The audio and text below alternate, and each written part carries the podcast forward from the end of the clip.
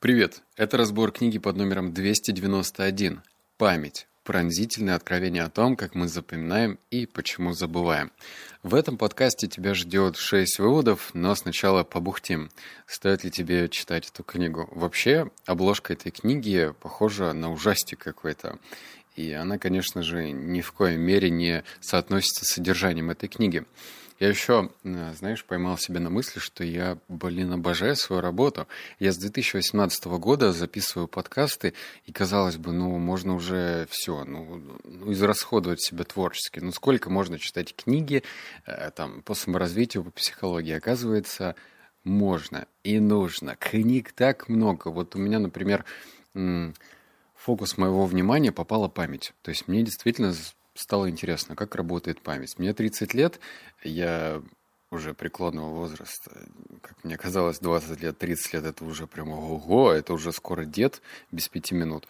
И мне стало интересно, вот почему какие-то события я забываю, и это обидно, а какие-то я помню до сих пор. Вот я сейчас, вот знаешь, не совру, помнишь, по то ли ТНТ или СТС шла с Дмитрием Нагиевым передача «Окна». И я до сих пор помню репортаж совершенно дебильный, идиотский репортаж. Вопрос, зачем он у меня сидит в голове. Мне это не нравится. И в то же время я бы хотел, например, сохранить какие-то детские события, как там первый раз меня мама свозила в Сочи, я помню вот одно, а другое совершенно забыл. То есть мне хочется научиться управлять своей памятью и вытаскивать нужные воспоминания, как будто бы это картотека. То есть в период, когда мне грустно, когда я страдаю какой-нибудь меланхолией, я достаю положительный, интересный, классный момент и наполняю его настоящее. Вот такова моя была цель. И отчасти эта книга помогла. Э, там некоторые даже есть пункты, которые даже чуть-чуть шокируют, и это прям удивительно. Вот, это касаемо книжного буктижа, так что если у тебя есть также вопросики к памяти, и ты хочешь разобраться, то, наверное, эта книга тебе поможет. Все, Переходим к первому выводу.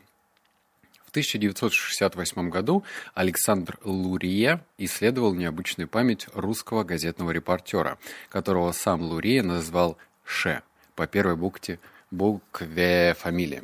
Он тщательно изучал поведение этого человека в течение многих лет. В ходе исследования стало ясно, что Ше мог запомнить невероятное количество информации на самые разные темы, ознакомившись с ней лишь бегло и, казалось бы, без особых усилий. Он был способен удерживать в голове длинные ряды продиктованных ему чисел и множество показанных предметов, а также сохранять эту информацию на любой срок и извлекать из памяти при необходимости. Чтобы достичь таких фантастических результатов, Ше во многом полагался на ментальные образы. Например, запоминая длинный список покупок, он представлял, как идет от Пушкинской площади по улице Горького и расставляет все необходимые предметы на своем воображаемом пути – Яйца он мог положить под фонарь, а сосиски на газон рядом с тротуаром. Позднее, когда нужно было вспомнить все эти предметы, он просто шел по тому же воображаемому маршруту и видел их там, где оставил. Казалось бы, эта техника м- результативна, по крайней мере, со слов Ше. Но в то же время, а что касаемо воспоминаний, которые были 5 лет назад, 10 лет назад? Ну ты же уже не можешь эту технику внедрить в то, что было раньше, да? И это уже обидно. И в то же время хорошие мысли и идеи приходят потом, да? Уже вроде воспоминания у тебя э, в картотеке есть, а мог бы запомнить их лучше, но вот уже не получится. К тому же, наверное, это немножечко не то чтобы уныло, но скучновато вот представлять какие-то воспоминания. Я вот лично хотел оставлять и сохранять яркие воспоминания с путешествий. Ну как ты можешь какие-то предметы раскидывать по воображаемой улице. Вот я здесь вышел с отеля, дошел до моря, или вот я начал бродить по городу. Ну, то есть спорно, правда? Вывод номер два. Как Мэри список продуктов запоминала. Может быть, у Мэри проблемы с памятью? Вовсе нет. На самом деле это классический пример, когда нам нужно запомнить список предметов. Мы хорошо фиксируем то, что было названо в начале и в конце. А вот пункты из середины списка сохраняются в памяти хуже. Тот факт, что проще запоминается первые несколько элементов, был назван эффектом первичности. А тот, что хорошо э, это делают последние пункты, эффектом недавности.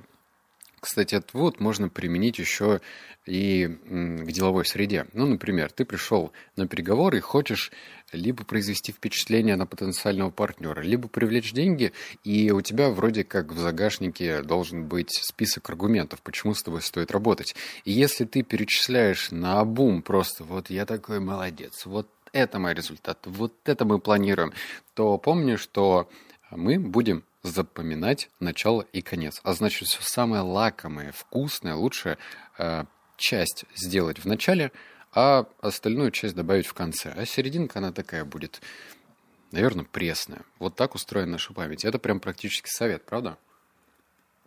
Вывод номер три. Память несовершенна. Причина этого состоит хотя бы в том, что мы изначально в принимаем окружающий мир необъективно. Но даже если предположить, что мы видим относительно точную картину того или иного события, это не значит, что памяти она остается нетронутой. Здесь в дело вступает другой механизм. На самом деле следы памяти подвержены искажениям. Похоже, что со временем, при наличии мотивации и под влиянием определенных внешних факторов, следы памяти могут изменяться – или трансформироваться. Подчас эти искажения оказываются довольно пугающими, ведь из-за них в нашей голове могут появляться воспоминания о том, чего никогда не происходило. Даже память самых интеллектуально развитых людей обладает такой пластичностью. Можно ли доверять памяти точно нет. То есть, вот знаешь, там со стопроцентной уверенностью сказать, что какие-то воспоминания были 10 лет назад, можно догадываться. Более того, автор приводит примеры, ну, такие не очень приятные примеры из разряда э, в каких-то годах в Америке, не хочу врать в каких, был бум, вот прям, да, именно бум, когда женщины начали жаловаться на то, что в детстве они подвергались насилию со стороны там дядь, каких-то отчимов и так далее. И потом начали за этими женщинами следить. И оказалось, что, например, некоторые женщины надумывали эти воспоминания. То есть этого не было, а они надумывали. Я сейчас не говорю, что это как бы ко всем женщинам относится. Это цитата автора.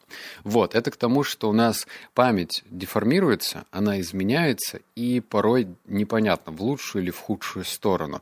Нужно просто иметь это как данные в голове. Вывод номер четыре. Могут ли стимуляция мозга, вот это, кстати, интересно, гипноз, психотропные препараты или другие внешние средства отпереть дверь в библиотеку нашего разума?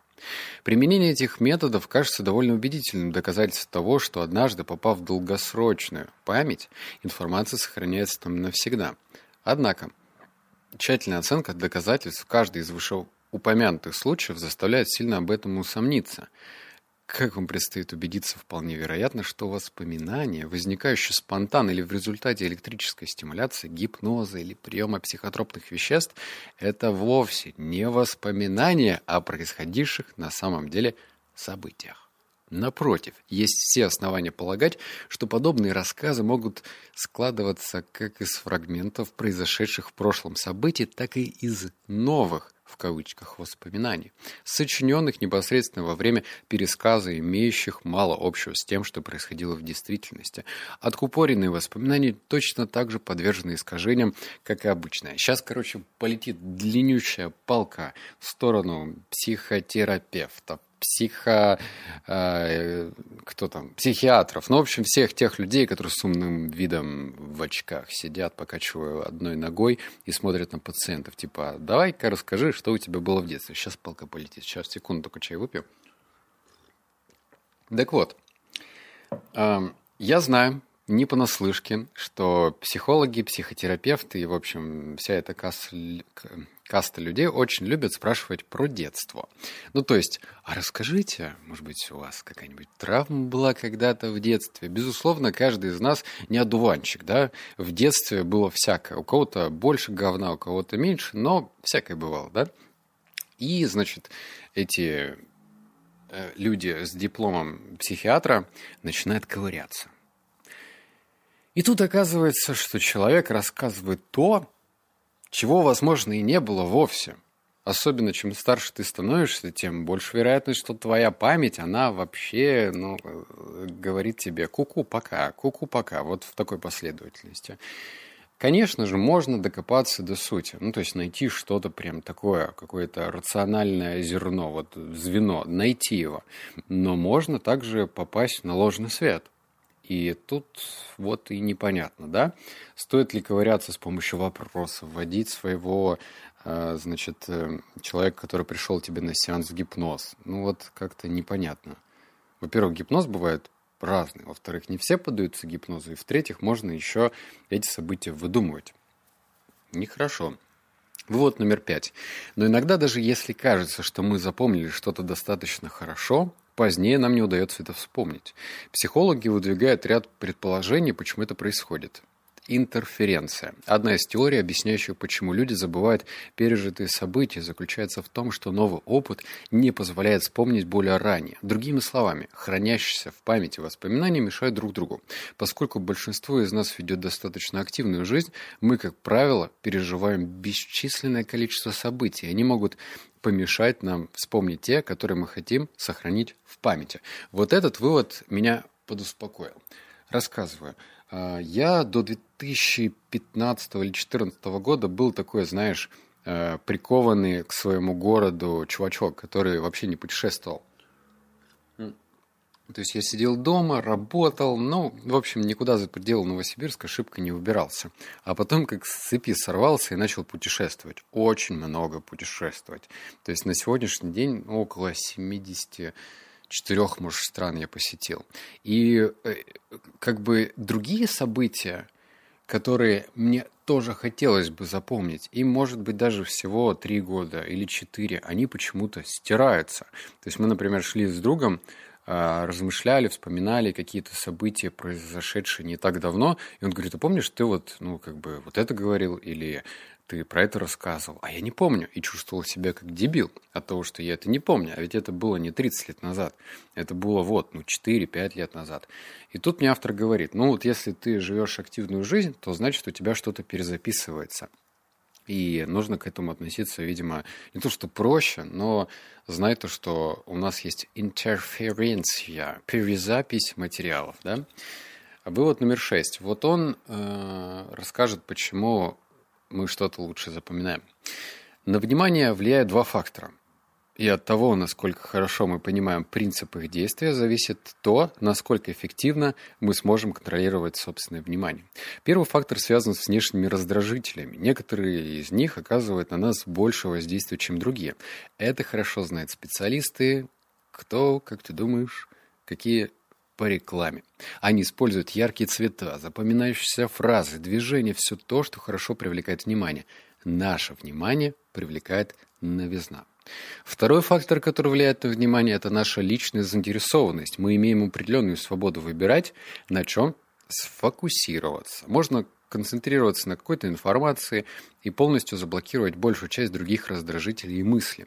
Усиленное внимание увеличивает шансы запоминать обыденную информацию. Отчасти именно поэтому так хорошо справляются со своей задачей участники викторин, которые, кажется, помнят имена всех актеров, снимавшихся во всех просмотренных ими фильмах и среднее количество отбитых мячей у каждого игрока из состава их любимой бейсбольной команды. Обычно знатоки интересуются... Секунду. Так, сорянчик позвонили на телефон, продолжаем. Обычно знатоки интересуются подобными темами, иначе с чего бы им обращать на все это внимание? Если вы достаточно заинтересованы в определенной теме, вы почти автоматически начинаете фокусироваться на ней.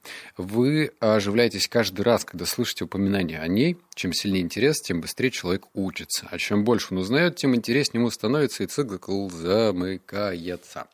Вот что можно понять. Во-первых, если ты так же, как и я, по СТС смотрел там э, «Сам умный» или как там Стина Канделаки, и я вообще поражался, как эти ровесники могут запоминать столько всего. Я чувствовал себя даже уже не дебилом, а кем-то похуже. Оказывается, эти значит, э, мальчики и девочки просто сильно интересуются заданной темой, а я интересовался игрушками, к сожалению.